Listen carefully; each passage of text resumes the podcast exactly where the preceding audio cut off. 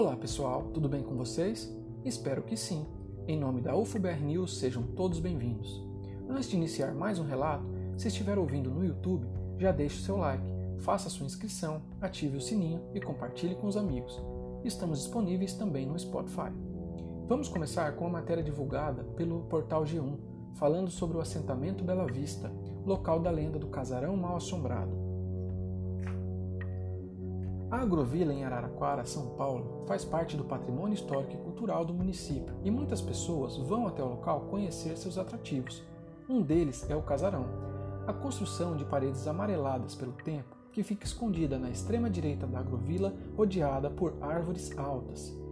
Mesmo em meio à decadência em que se encontra, alvo de vandalismos e invasões, ela ainda mantém a imponência da construção de dois andares, datada de 1880 época em que a fazenda era uma grande produtora de café, hoje em dia abandonada, dando margens para lendas e histórias a seu respeito.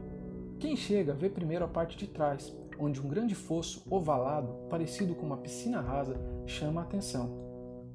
Dizem os moradores que o local era utilizado para punir os escravos da fazenda de café, obrigados a entrar em um banho de salmoura após serem açoitados. A fama de mal assombrado, e não seu valor histórico, que tornou o casarão famoso.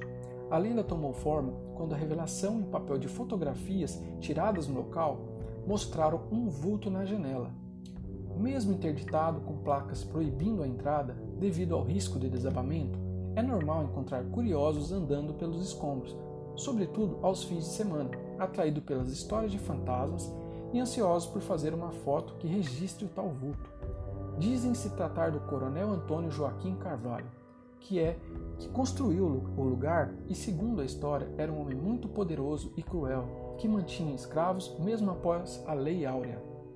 Carvalho foi morto em 1897 em uma briga com o jornalista Rosendo de Souza Brito, que foi detido pelo crime, mas tirado da prisão e linchado, junto com seu tio Manuel de Souza Brito, na frente da delegacia no episódio conhecido na história de Araraquara como o linchamento dos Britos.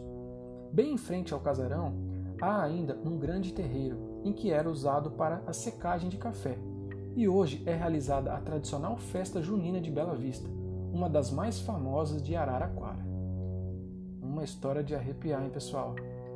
O interessante é que dá para visitar essa festa, né? dá para é, é, olhar esse casarão e ainda especular os moradores locais sobre as atividades sobrenaturais que ali ocorrem, né? Muito interessante, foi divulgado pelo G1. É, vamos agora para um relato de um seguidor, tá? Vamos dar início. Uma vez, a banda Detonautas veio tocar em minha cidade, no interior do Mato Grosso do Sul. No final do show, eu e um grupo de amigos entramos no camarim e fomos muito bem recebidos por sinal. Aí, eles comentaram que ao entrar em nosso estado, eles viram de dentro do ônibus da banda um OVNI que ficou no céu por um bom tempo, como se acompanhassem o ônibus. Nossa, muito legal, hein, pessoal? Tem muita gente falando sobre o assunto, não é de hoje, né? Agora que a gente está ouvindo muito mais, mas é interessante quando você vê uma banda assim de grande expressão, igual o Detonautas, é, falando isso também com seus fãs, com seus seguidores. Muito legal. Bom, e os relatos não param por aí enviado pelo seguidor @marktosk. Ele disse que viu muitas naves no céu já, dentro da casa dele. E na sua casa entrava um vento pela janela e sempre esse vento tinha um cheiro de rosas. E isso ocorria inúmeras vezes.